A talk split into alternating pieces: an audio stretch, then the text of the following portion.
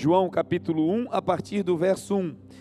Diz assim a palavra do Senhor: No princípio era aquele que é a palavra. Ele estava com Deus e era Deus. Em outras traduções vai dizer: No princípio era o Verbo. O Verbo estava com Deus e o Verbo era Deus. Tudo foi feito por ele, e sem ele nada do que foi feito se fez. Em outras traduções vai dizer: ele estava desde com Deus no princípio, e todas as coisas foram feitas por intermédio dele. Sem ele, nada do que existe teria sido feito. Em outras traduções vai dizer: sem ele, nada do que foi feito se fez. Nele está a vida, e este era a luz dos homens.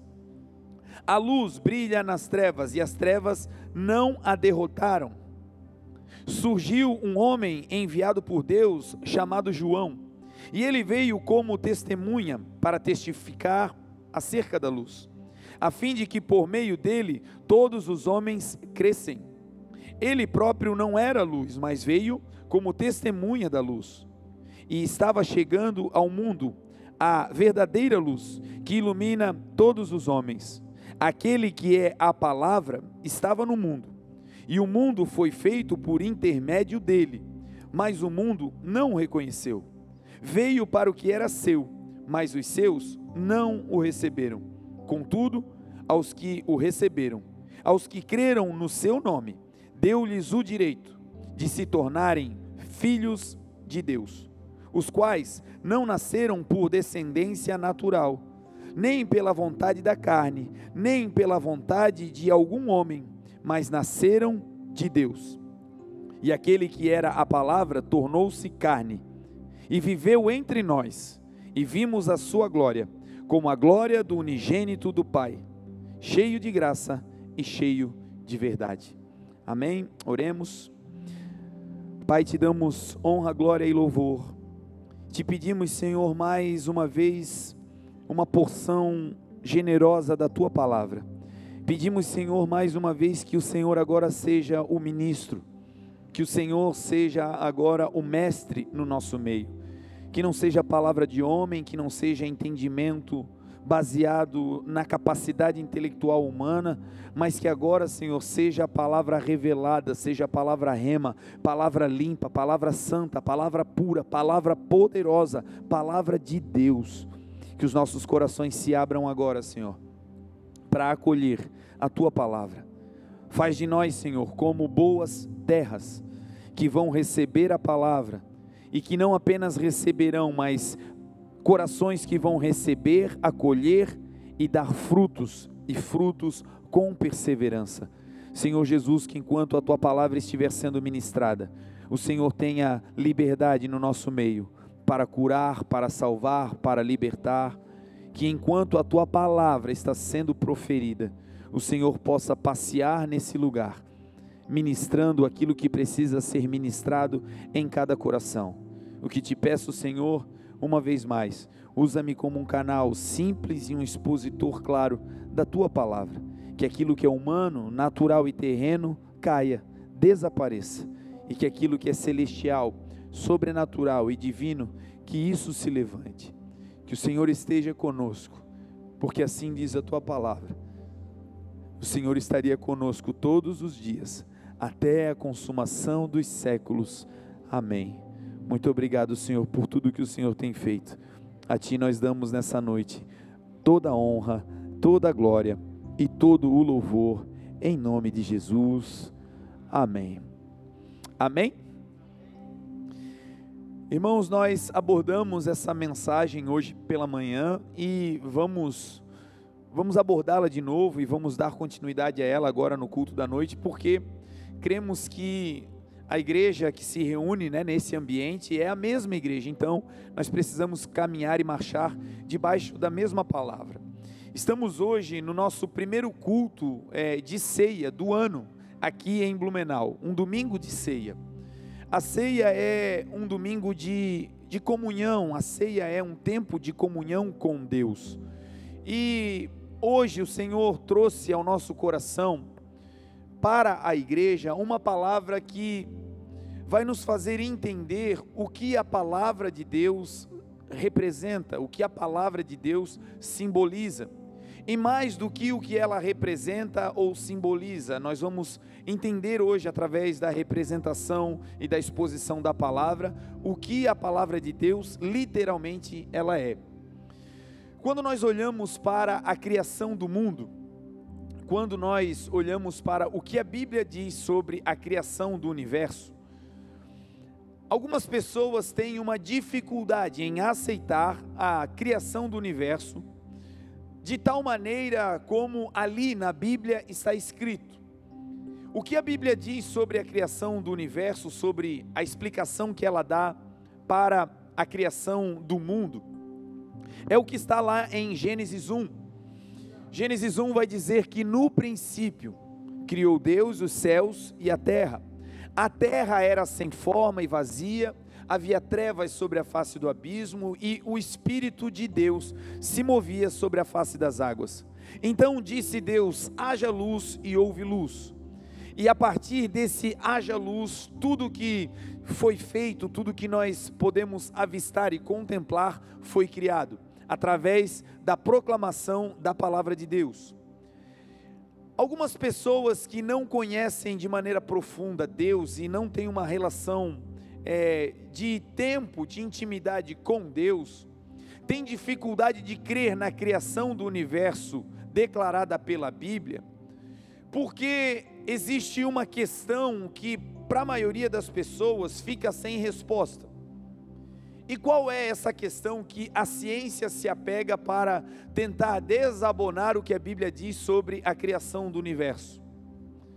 é que as pessoas, quando leem que Deus criou o mundo, e leem em Gênesis, quando Deus começa a dar ordem e separar as trevas da luz, mandar com que as águas se ajuntassem, com que aparecesse porção seca, dando ordem às águas para produzir os animais, dando ordem à terra para produzir as ervas, as florestas e tudo que nele depois começou a habitar. Quando a ciência se depara com esse texto, a maioria dos céticos faz uma pergunta que para eles fica sem resposta. E porque não existe resposta, então eles preferem não crer no que a Bíblia diz. E qual é a pergunta? A pergunta é: se Deus criou o universo, o que existia antes da criação do universo? É uma pergunta que a ciência faz e os céticos fazem aqueles que não conhecem a palavra fazem, e talvez você em algum tempo da história também já fez. Se Deus criou o mundo, quem criou Deus? Se Deus fez o universo, o que então havia antes do universo? Porque tudo que foi feito precisa de uma matéria para existir. Essa é a indagação do mundo, da ciência. Existe um cientista que pesquisou muito sobre o universo, sobre os cosmos, as galáxias. E esse cientista, ele foi de muita relevância para a história da humanidade, é chamado de Newton. E ele começou a estudar as estrelas, os sistemas solares, as galáxias.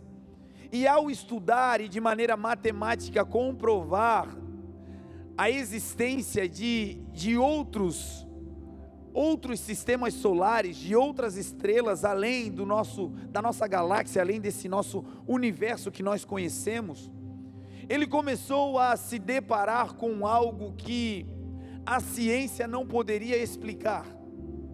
Ele começou a perceber que havia uma similaridade entre o nosso sistema solar e os demais, que havia uma organização que acontecia aqui na nossa terra, mas também que acontecia em outros planetas. Ele começou a perceber que havia uma disposição das estrelas sempre em torno de um outro planeta que aqui nós chamamos de Sol e que todas as estrelas orbitavam em torno desse sistema. E ele começou a perceber que isso não era obra do acaso. E ele começou a estudar para tentar explicar por que é que essas coisas aconteciam de maneira recorrente. E de tanto estudar, ele chegou a uma explicação. E a explicação que ele deu foi: Essa ordem que existe no universo não pode ser explicada pelo acaso.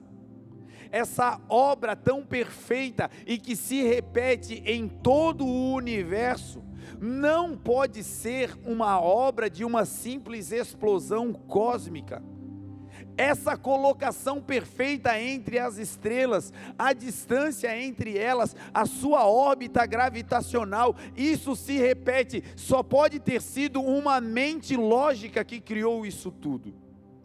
E então ele vai dizer que a criação daquilo que não se pode explicar é explicada pela existência de Deus. Um cientista que se rendeu dizendo: sim, tem coisas que nós não conseguimos explicar, mas essas coisas que nós não conseguimos explicar, elas são explicadas por Deus, pela presença, pelo poder de Deus. Esse cientista foi muito confrontado. Ele criou, não foi ele que criou, mas deram para isso que ele chama de o Deus que explica o que a ciência não pode explicar a ciência moderna deu para esse teorema que ele criou o nome de o Deus das lacunas, que significa dizer que sempre que você na ciência não encontra uma resposta, você então preenche essa lacuna com Deus. E a ciência moderna, ela batalha de maneira veemente para ir contra esse princípio. Cientistas modernos dizem que o Deus das lacunas limita a criatividade humana. O Deus das lacunas, ele ele é uma resposta que impede o ser humano de continuar pesquisando e de conhecer aquilo que não tem resposta. E por isso a ciência moderna bate contra esse princípio. Mas para nós que cremos na palavra, nós concordamos com esse princípio, porque a palavra de Deus diz: as coisas encobertas pertencem a Deus. Você sabia que existem coisas que ninguém tem explicação? Na sua própria vida, talvez você já viveu coisas que Talvez hoje, nesse período, você está passando e você olha e diz: Eu não provoquei isso, eu não semeei isso, eu não plantei isso, e eu não entendo por que é que eu estou colhendo, e de maneira natural não existe uma explicação. Existem coisas que acontecem no mundo, catástrofes, situações que você olha e diz: Não dá para entender num microcosmos na nossa própria vida, às vezes conosco. Gente que se cuida, gente que tem uma vida de atividades físicas constantes e de repente é acometido por uma doença que teoricamente não poderia estar ali. Coisas inexplicáveis aos olhos humanos. Agora a palavra do Senhor diz que todas as coisas as explicáveis e as inexplicáveis, elas cooperam para o bem daqueles que amam a Deus e são chamados de segundo o seu propósito.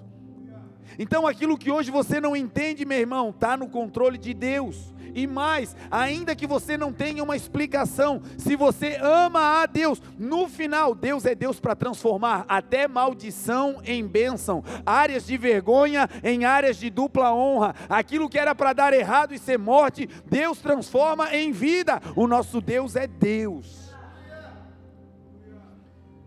Então existem coisas que nós não conseguimos explicar.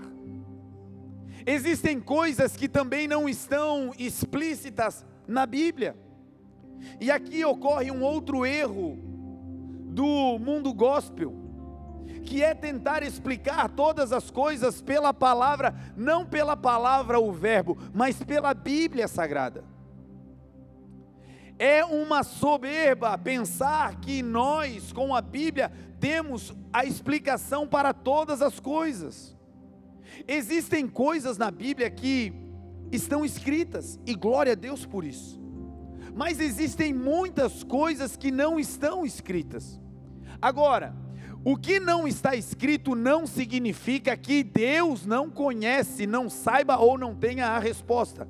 Apenas não está escrito para nós, mas está tudo patente e nu diante dos olhos daquele que tudo criou, diz a palavra. Então tem coisas que você vai ler a Bíblia e não vai ter uma explicação, você não vai ter uma resposta. Agora Deus tem a resposta, porque Ele é sim o Criador de todo o universo. Nós, como igreja, cremos nisso, que Deus é aquele que cria. Mas as pessoas têm uma dificuldade perguntando: então, suponhamos que Deus criou o mundo, então o que existia antes do mundo? O texto que nós lemos vai responder essa pergunta. O texto que nós lemos vai dizer o que havia antes que o mundo fosse criado. João 1 é Gênesis de Gênesis. João 1 é o que existia antes que Gênesis fosse criado, antes que o mundo viesse à existência. E o que existia antes da criação do mundo? O texto de João 1 vai dizer assim: No princípio era o Verbo. No princípio, tudo que existia era o Verbo. O Verbo estava com Deus e o Verbo era Deus. Tudo que foi feito, ou seja, que será feito, tudo que vai ser manifestado depois, foi feito pelo Verbo. E sem o Verbo, nada do que foi feito se fez. Esse panorama vai dizer o seguinte: que antes de toda a criação existir, o que havia era o Criador. Antes do mundo ser criado por Deus, o que existia era Deus. Deus ele não apenas existe, porque existir é algo que tem começo, meio e fim. Deus não existe, Deus é. De eternidade a eternidade, Deus é Deus. A nossa dificuldade qual é? É porque nós somos finitos. Nós temos uma mente odierna, uma mente que tem limitações uma mente presa nessa cápsula que nós chamamos de tempo natural. Mas o nosso Deus não está preso nesse tempo. O nosso Deus é atemporal, o nosso Deus é eterno, não tem começo e não tem fim, ele sempre será Deus.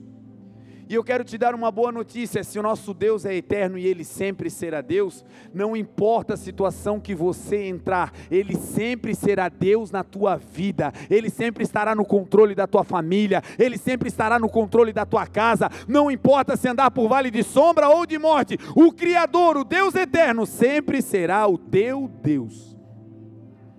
E isso, gente, é motivo de grande alegria. O texto de João vai dizer: antes que o mundo existisse, havia Deus.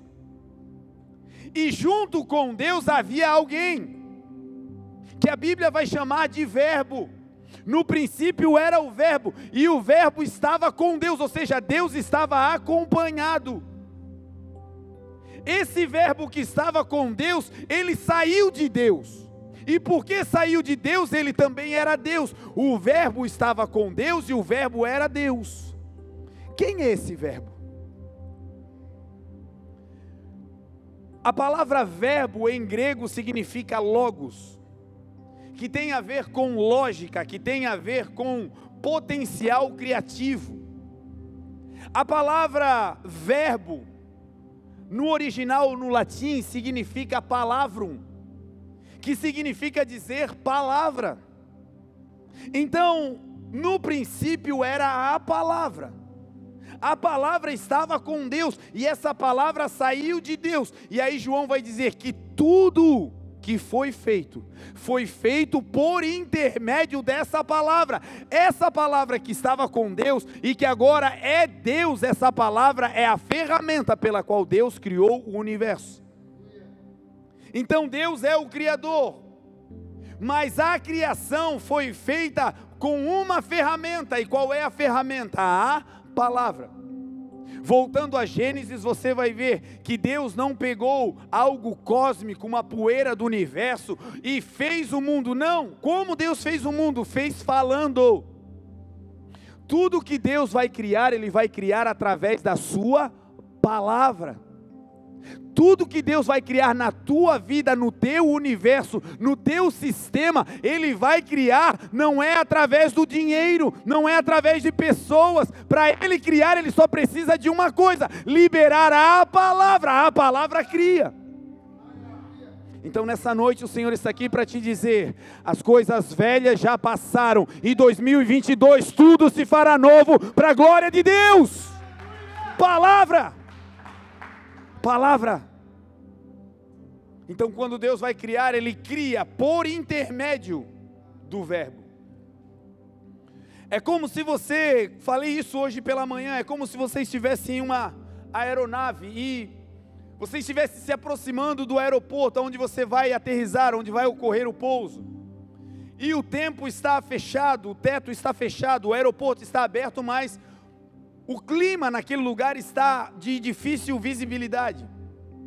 Então, antes do avião procurar uma, uma outra pista para pousar, existe um sistema para pousar o avião que se chama pousar por instrumentos.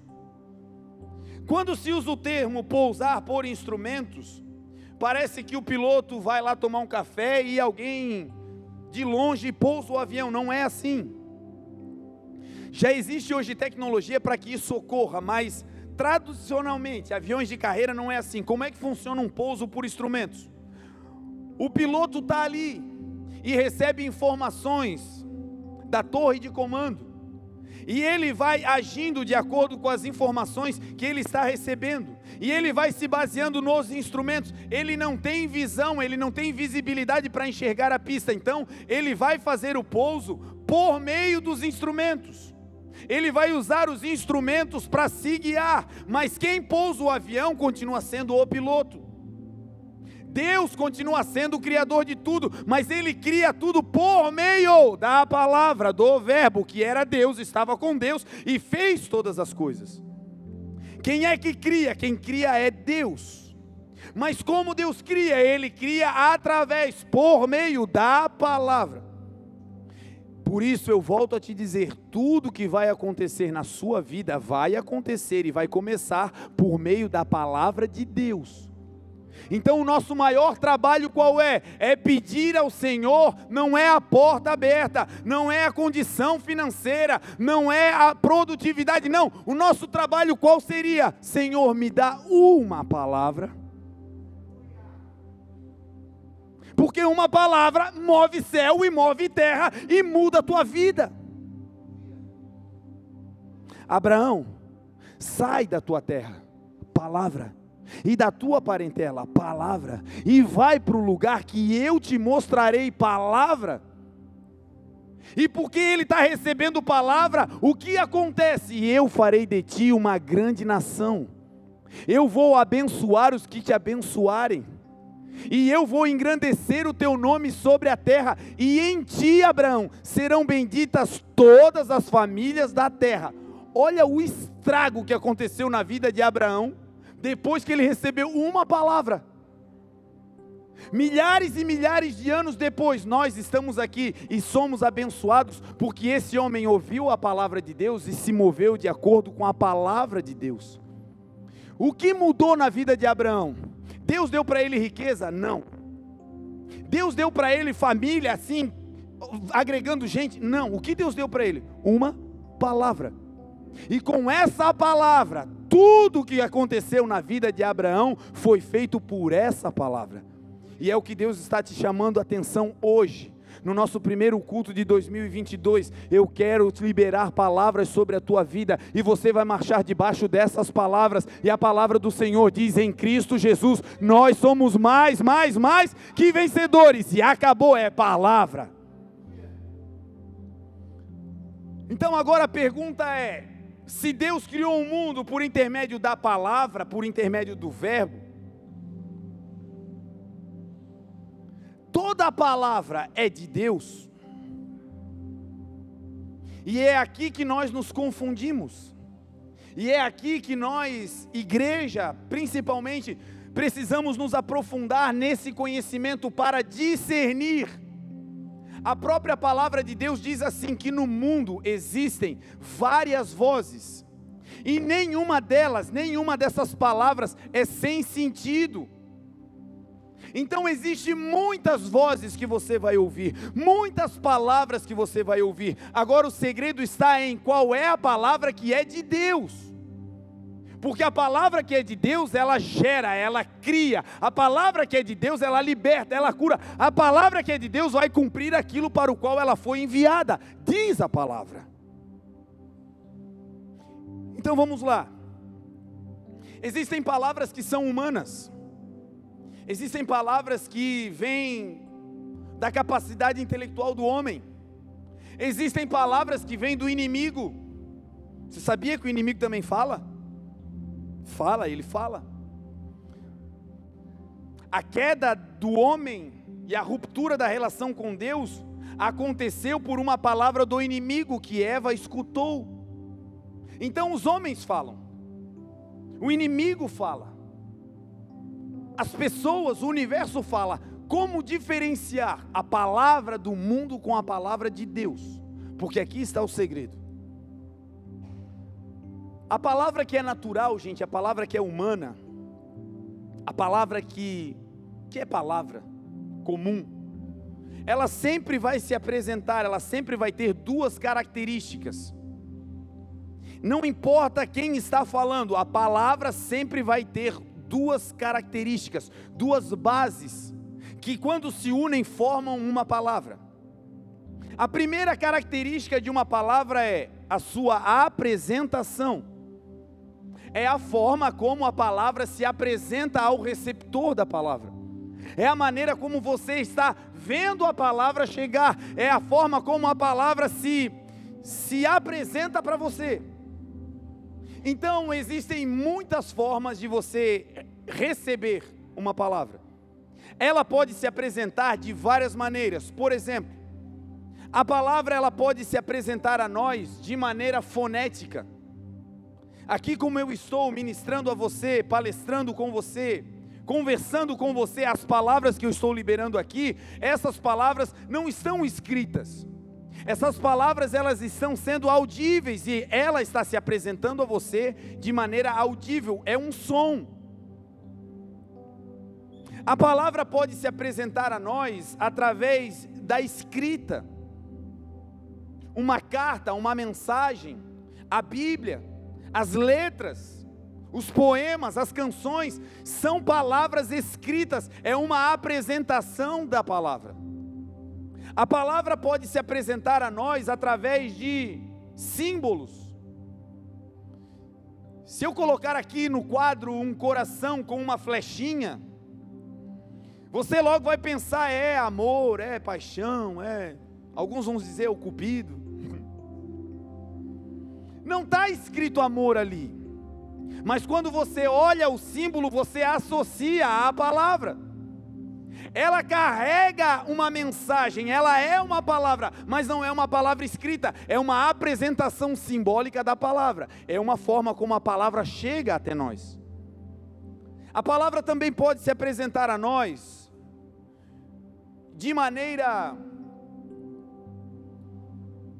através de um sinal de sinais. Você está no trânsito e as placas de trânsito, elas, elas não são escritas na maioria delas. Ela é um sinal, ela é um símbolo, é você andando e o farol fica vermelho. Ali é uma palavra dizendo pare. Não está escrito pare, mas ao ver o sinal você entende, é uma palavra que se apresentou a você através de um sinal. Esse sinal pode ser visual. Nós temos no Brasil a segunda linguagem instituída, o nosso segundo idioma nacional é a, a linguagem de Libras, que é uma comunicação através de sinais. Então são palavras, mas são palavras que se apresentam através de sinais e as pessoas entendem, recebem essa palavra. Os sinais podem ser também auditivos. Comentei hoje pela manhã, nós moramos durante muito tempo em Itajaí. E a foz do rio Itajaí a sul, ela vai, vai desembocar né, no, no mar. E lá nós temos um canal portuário. E é muito cômico, é muito legal quando você chega no final de semana e vê os moles da barra lotados de turistas. E vez ou outra entra e saem navios ali. E os navios quando saem, eles emitem um sinal sonoro, um apito. E os turistas, quando o navio apita, eles dão tchau. Parece que o navio está se despedindo das pessoas e as pessoas batem foto e dão tchau. E aí você olha aquela caixa de ferro toda lacrada, não tem nenhuma cabecinha para o lado de fora e as pessoas dando tchau, respondendo aquele sinal. A embarcação ou capitão não está se despedindo da cidade. O que ele está emitindo é um sinal sonoro dizendo que a embarcação está em movimento e que as outras embarcações precisam ter cuidado, porque ela está se deslocando. Por que as pessoas acham que é um tchau do navio? Porque recebem a palavra através de um sinal que é sonoro, mas não interpretam de maneira adequada. E assim acontece muitas vezes com a palavra de Deus. O Senhor está dando um sinal, o Senhor está emitindo uma palavra, o Senhor está liberando uma mensagem, mas por não interpretarmos de maneira adequada, nós damos uma resposta inadequada. Lembra de Adão? Que quando pecou, o Senhor liberou uma palavra dizendo: Adão, aonde tu estás? Ele recebeu a palavra audível, ele recebeu o sinal sonoro, mas o que ele fez? Ao invés de se aproximar, ele se afastou. E muitas vezes o Senhor está se manifestando a nós, liberando palavras que em princípio são palavras duras. Nem tudo que o Senhor fala, meu irmão, é afago ao coração. Pelo contrário, você vai ver que Deus, quando fala, Ele é direto. Deus, quando fala, Ele não faz rodeios. Lembremos do que Ele disse a Abraão: Abraão, meu querido, eu sei que você tem muito apego à sua família, e que você está numa terra muito produtiva e que talvez esses laços familiares serão difíceis de cortar. Então, Abraão, quando você sentir no coração, saia desse ambiente, se despeça da tua família e comece a andar para o lugar que eu tenho para você. Foi assim? Foi Abraão, sai fora. Abraão, pega tua mochila aí, vai.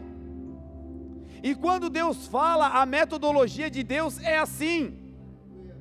Ele começa a dizer: perdoe. Ele não diz, olha, eu entendo tudo que te fizeram e tal, tal, eu sei que você tem razão, e não sei o que lá. Não, ele corta tudo e diz, perdoa. E nós ficamos naquela luta dizendo, Senhor, mas tu não está vendo o que fizeram comigo? E não interpretamos de maneira adequada a palavra, a palavra de Deus pode ser até dura. A Bíblia diz o seguinte: Filho meu, quando tu fores corrigido pelo teu Senhor, não despreze a correção do Senhor, porque Deus exorta a quem ama, assim como um pai faz ao filho a quem ele quer bem. Se você aceita a exortação, você é filho, e se você não aceita, você é bastardo, porque todo filho é repreendido. Palavra então a palavra às vezes ela vem como um sinal. Às vezes a palavra se apresenta a nós de maneira que nós só percebemos a palavra pelo toque. Existe uma outra linguagem que é através de sinais. Em braille, as pessoas que têm dificuldade visual, elas podem tocar naqueles sinais e ler a palavra. Então a palavra sempre vai ter uma apresentação, estou falando aqui de palavra natural. O outro módulo que sempre vai estar junto com uma palavra é não apenas o que a palavra está, como ela se apresenta, mas a parte mais importante de uma palavra é o seu conteúdo, é o que a palavra representa. Toda palavra que você recebe, ela tem um sentido. Toda palavra que você recebe, seja ouvindo, seja vendo, seja escrita, seja simbólica, seja através de sinais, toda palavra carrega um significado, uma representação. Toda palavra humana natural é assim. Se nós colocássemos aqui atrás, um símbolo de um automóvel, um desenho, todos nós estaríamos vendo aquela figura e interpretando: é um automóvel, é um carro. Porém, essa palavra que se apresentou através de uma figura, que se apresentou através de um símbolo, ela tem uma representação. O que ela está representando? Um automóvel. Mas a palavra que está ali não é o que ela representa, não tem um carro ali. É assim. Você está viajando durante uma temporada e você foi sozinho e está com saudade da família. E de repente toca no seu celular uma mensagem, uma palavra que vem da sua família e ali tem um texto lindo, as crianças, se você tiver filho, mandando mensagens, a esposa amorosa falando como as coisas estão, e no final está ali aquilo que geralmente fecha uma mensagem carinhosa. As pessoas mandando um abraço, se for mais íntimo, mandando um beijo. E você, ao receber aquela palavra que se apresentou através de uma mensagem, você interpreta ela através do que ela representa. E o que a palavra ali estava representando? Receba um beijo, receba um abraço. Mas você foi beijado e abraçado? Não. Porque aquela palavra ela apenas tem uma simbologia, ela apenas carrega um significado. E é exatamente isso, gente, que faz a diferença entre palavras humanas, entre a palavra do inimigo, entre a palavra da ciência e a palavra de Deus. A palavra de Deus não é apenas uma apresentação, porque a palavra de Deus também tem uma apresentação. A primeira vez que Deus falou com o homem, ele apresentou a sua palavra através da sua voz, foi Deus falando com Adão.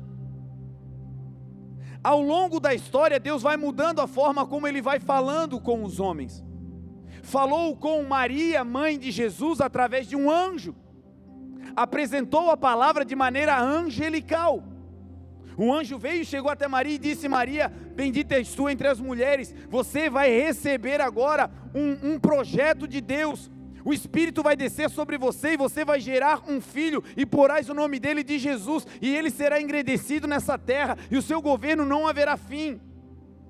Ela recebe a palavra de Deus através de um anjo. Uma, da, uma das outras maneiras como a palavra mais se apresentou ao longo da Bíblia é através de homens.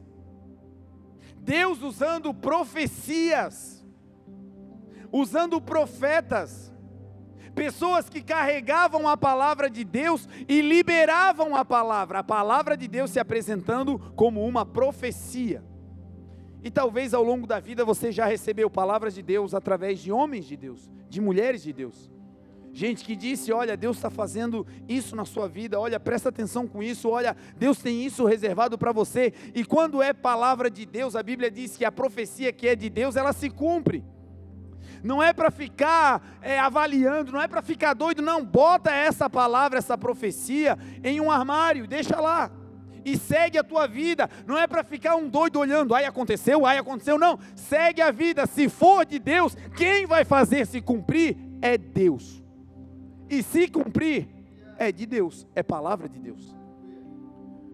Uma outra maneira pela qual a palavra se apresentou ao longo dos anos, a palavra de Deus é através da natureza. Existem pessoas que se convertem, que chegam ao conhecimento de Deus através da natureza. O Salmo 19 vai dizer: os céus declaram, falam, liberam a palavra da glória de Deus. A natureza, os céus declaram a glória de Deus. E o firmamento anuncia, libera palavras sobre a sua criação. Não existem linguagem nem fala aonde não se ouça a sua voz. Sabe o que é isso? A natureza e tudo que Deus criou libera uma palavra. Quando você para no mar e começa a contemplar aquela imensidão de águas, só se for doido para dizer: "Meu Deus, só pode ter sido Deus que criou esse negócio". Quando você anda de avião e você olha lá em cima e você diz: "Meu Deus, Lá embaixo os problemas são enormes. E quando você sobe acima das nuvens, tem um texto que diz: as nuvens, que você olha aqui de baixo e elas são inatingíveis, inalcançáveis. Essas nuvens, quando você está sobrevoando, elas ficam pequenininhas lá embaixo. E quando você olha para elas, você se lembra desse texto que diz: as nuvens são o estrado da poeira dos pés do Senhor. Esse camarada que escreveu nunca andou de avião, mas contemplando a natureza, Deus disse para ele: Olha, eu sou tão grande que essas nuvens que você olha aqui de baixo e acha enorme, elas são apenas a poeira que eu levanto quando passo na terra conheceu Deus através de uma palavra que veio contemplativa da natureza. Então, às vezes, a palavra de Deus se apresenta de maneira natural. Nós, a nossa geração, nós temos um privilégio. E qual é? Que para nós a palavra de Deus, essa que estava com Deus, essa que era o Verbo, essa palavra que era Deus, estava com Deus e criou o mundo, para nós Deus agora está apresentando a sua palavra através do Filho, do seu Filho. A palavra de Deus, o Verbo de Deus é Jesus.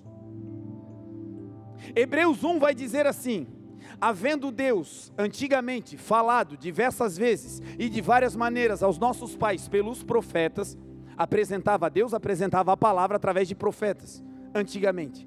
Aí o texto vai dizer: a nós, nesses últimos dias, Deus está falando através do seu filho, a qual ele constituiu o herdeiro de todas as coisas, e por meio de quem criou o universo. Está vendo como os textos se completam? João 1 está dizendo: Deus criou o mundo pela palavra, e sem a palavra nada do que foi feito se fez. Agora a carta aos Hebreus está dizendo que foi por meio da palavra, que é o Verbo, que é o Filho, que Deus criou o universo. E esse Filho é quem sustenta todas as coisas pela palavra do seu poder. Sabe por que a tua casa não cai? Ela não cairá se estiver firmada na palavra, porque a palavra vai sustentar a tua casa, a palavra vai sustentar o teu casamento, a palavra vai sustentar o teu ministério, a palavra vai sustentar, a palavra cria e a palavra sustenta. É por isso que tudo que Deus cria é leve, e tudo que a gente inventa é pesado. É por isso que tem coisa que a gente começa a fazer, dá certo para todo mundo e na nossa mão é uma tragédia. Fulano está ganhando dinheiro com isso, todo mundo está ganhando dinheiro e você diz: Eita glória, chegou a minha vez. E para você é uma tragédia. Porque pode dar certo para o mundo, homem e mulher de Deus não se move de acordo com projeções, se move de acordo com a palavra. Porque se tem palavra é Deus que cria, e se Deus cria, Ele sustenta. Foi Jesus quem disse: Eu sou a videira e vocês são os ramos. Quem sustenta os ramos não é o ramo em si, mas é a videira. O que, que Jesus disse? Eu vou dar estrutura para vocês, e tudo que eu criar em vocês, eu vou sustentar. Eu vou sustentar vocês, dando a vocês estrutura. Eu sou a videira que sustento vocês. Palavra. Então agora nós entramos em uma outra parte da palavra de Deus. A palavra de Deus tem a sua apresentação. E a palavra de Deus também tem a sua simbologia, a sua representação. O que a palavra representa? Jesus, que hoje fala comigo e com você, que é o Verbo de Deus, várias vezes ele usou palavras alegóricas, que são as parábolas. Jesus dizia: o reino de Deus é semelhante a um grão de mostarda, que é a pequena, a menor das hortaliças, é o menor dos grãos, mas quando é semeada, ele cresce e se transforma em uma árvore, a qual fica tão forte, tão robusta, que as aves do céu fazem ninhos ali e podem se abrigar nesse arbusto algo pequeno, algo ínfimo, algo que não tem nenhuma estrutura, mas que no reino dos céus, quando é semeado, cresce e se transforma em uma estrutura que vai abençoar. Ave significa gente que estava voando, que vai parar naquela estrutura para descansar e vai voltar a voar. Deus está dizendo: o reino de Deus em vocês vai gerar isso. Vocês serão estrutura para abençoar pessoas que hoje estão voando. e que quando cansar vão se encostar em você. E de você não vão receber apenas dinheiro, vão receber, sabe o que? Palavra. Que vai dar norte, que vai dar destino, que vai reposicionar, e aí vai estar tá cheio de destino dentro, de eternidade dentro. Aí vai sair do ninho e vai voltar a voar para a glória de Deus. Esse é o reino. Essa é a palavra, Jesus falando de maneira alegórica. Jesus disse: o reino dos céus é semelhante, ou seja, a palavra simbólica. É semelhante a uma rede que é lançada no mar e que pega, que captura todo tipo de peixes. E pega peixes de toda maneira, peixes bons, peixes ruins.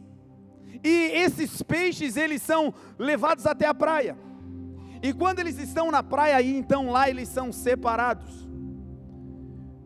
O reino de Deus nesse tempo, gente, é uma grande rede que não pega apenas os bons. A igreja hoje é essa rede. Os cristãos, hoje nós somos esses nozinhos dessa grande rede. Nós somos os fios que tecem essa grande rede do reino de Deus na terra e que vai ser lançada no mar. O mar é o mundo e vai capturar todo tipo de peixe.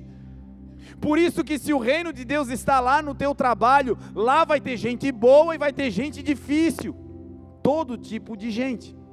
Uma igreja saudável não é uma igreja que tem todo mundo bonitinho, todo mundo abençoadinho, não. Tem o cara que chegou doente, tem o cara que não tem o que comer. E isso é o que? É o reino de Deus que pega todo mundo.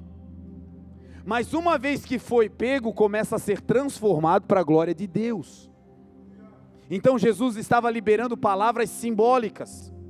A palavra tem a apresentação e a palavra tem a sua representação também em Deus. Agora aqui nós vamos entrar na grande diferença entre a palavra de Deus, o Verbo, e todas as outras palavras do mundo. É que quando uma palavra é liberada sobre nós, se a palavra for humana, ela tem uma apresentação, ela tem uma representação, mas ela não tem o poder de conter, de ter ali o conteúdo dela. É quando alguém diz: Olha, tomara que você melhore. Está doente, está mal, olha que, que isso passe logo, vai passar. Essa palavra, ela se apresenta a você, ela tem uma representação, é o carinho de alguém, declarando que quer que você melhore, mas essa palavra não contém o que ela representa. Palavras humanas são esvaziadas do conteúdo, e aqui está a diferença cabal entre palavra de homem, entre palavra do inimigo e a palavra de Deus, que é o Verbo. Quando é palavra de homem, é apenas uma comunicação, é uma ideia, é um desejo. Agora, quando é palavra de Deus, não, a diferença está no seguinte: quando é o Verbo, quando é palavra de Deus, quando Deus diz assim, ó por causa das minhas pisaduras. Vocês são sarados. Essa palavra são sarados é o verbo. Essa palavra contém não apenas uma instrução, não contém apenas uma apresentação. Essa palavra contém um conteúdo, e o conteúdo é o que? Cura. Essa é a diferença. Se Deus fala de cura na palavra que ele liberou, que é o Verbo, que é Jesus, em Jesus tem a cura. Quando ele libera, você será curado no nome dele e acabou. Certa vez Jesus chega em uma em uma casa. Jesus é o Verbo, amém? Amém? amém? Jesus é a palavra de Deus, amém? amém. O Verbo está andando, está sendo liberado por Deus. E o Verbo vai se apresentar em uma casa. E ele vai se apresentar de maneira visual. As pessoas vão ver o Verbo, vão ver a palavra, vão conseguir perceber que ali tem palavra de Deus. É Jesus chegando na casa, ele chega na casa de Pedro. E Pedro está ali em uma condição difícil, porque a sua sogra estava doente. A sua sogra estava enferma, ela estava com febre e ela estava acamada a, a ponto de quase falecer nessa doença. E a palavra entra na casa. E a palavra de Deus, nós acabamos de citar, diz: Isaías declarou que pelas suas pisaduras nós somos sarados. O castigo que nos traz a paz estava sobre ele, pelas suas pisaduras nós somos sarados. Ou seja, a palavra de Deus dizendo que nós somos sarados, ela não está apenas dizendo, profetizando, ela que diz que nós somos sarados é a própria cura. E a cura agora está entrando na casa de Pedro, o verbo, a palavra está entrando ali. E quando o verbo entra na casa dele, o verbo vai se manifestar na vida da sogra através de um sinal. Jesus não vai falar, o verbo não vai ser escrito, ela não vai ler uma mensagem, ela vai receber uma palavra através do que? Através de um toque. Jesus vai se manifestar como verbo de cura, tocando naquela mulher. E quando Jesus, que é o verbo que cura, toca, ele não apenas comunica, tomara que você fique boa. O texto diz que quando o verbo, que é a palavra de Deus, é liberada, a palavra de Deus não apenas representa, ela é o que a palavra diz que ela é, ela cura. E aquela mulher instantaneamente foi colocada de pé toda a palavra de Deus liberada sobre a sua vida, ela contém tudo o que você precisa para viver ela na plenitude. A palavra é Jesus. Quando Jesus diz que você será curado, você é curado porque ele é a cura. Quando a palavra de Deus diz que a palavra é lâmpada para os nossos pés e luz para o nosso caminho, a palavra de Deus, ela é Jesus. O texto está dizendo: Jesus é lâmpada para os seus pés, Jesus é luz para o teu caminho. Quando Jesus chega, Ele é essa palavra, Ele é lâmpada e Ele é luz, Ele ilumina. Certa vez Jesus entrou em uma cidade, e quando ele entra naquela cidade, os discípulos percebem um cego de nascença. E esse homem estava ali, e os discípulos perguntaram para Jesus: Senhor, quem foi que pecou? Foi ele ou seus pais para que ele nascesse assim? Nós começamos a ministração de hoje falando que existem coisas que nós não temos respostas. O que não significa que Deus não tenha as respostas. Jesus é o Verbo, e o Verbo estava com Deus, e o Verbo é Deus. Jesus tem todas as respostas. Os homens não tinham, estavam perguntando por quê? Por que alguém nasce assim? Por que ele não plantou isso? Ele não fez nenhuma maldade? E aí eles vão dizer: então foi o pai que fez algo. Ou talvez até seja ele, quando ele fez algo no ventre para nascer já assim? Os homens não tinham resposta. Agora, olha o que Jesus vai dizer: o Verbo, a palavra de Deus. A palavra de Deus liberada naquele ambiente para os discípulos foi: nem ele pecou, nem os seus pais pecaram mas ele nasceu assim para que a glória de Deus se manifestasse nele. Tem coisas que você está passando está carregando que você diz: Eu não sei de onde isso veio, eu não semeei para estar colhendo isso, eu não tenho ideia de por que, que eu estou passando por essa tribulação, eu não sei por que, que eu estou nesse vale, parece que não acaba nunca. Deixa eu te dizer: a palavra de Deus diz que tem coisas que nós carregamos para que a glória de Deus se manifeste, e isso que hoje parece dor vai se transformar em cura para a glória de Deus. Você não entende, mas tem um propósito, e o propósito qual é? Deus manifestar a sua glória na tua vida. É palavra. E Jesus diz: é para que a glória se manifeste na vida dele. O mesmo texto de Hebreus vai dizer que o Verbo é o resplendor da glória de Deus. A palavra que é Jesus é o resplendor da glória de Deus. E agora o Verbo está dizendo: ele nasceu assim para que a glória de Deus se manifeste nele. O que Jesus estava dizendo? Ele nasceu assim para esse dia, para se encontrar comigo e eu mudar a sua história. Tem coisas que você carrega até aqui hoje, em nome de Jesus, vai cair por terra medos, traumas, vícios, abandonos, em o nome de Jesus. Essa é a noite da manifestação da glória de Deus. Uma palavra muda a tua história, uma palavra te sara, uma palavra te cura, e a palavra não volta vazia, a palavra é Jesus. Então Jesus diz: é para que a glória se manifeste. E como Jesus não é apenas uma simbologia, ele é o Verbo. Jesus é a palavra de Deus e o que a palavra de Deus diz, ela faz, ela é. Jesus agora vai chamar aquele cego, chega perto dele e vai colocar agora lodo, vai cuspir no chão e vai colocar lodo nos olhos daquele cego. Aquele homem já tinha uma impossibilidade de visão.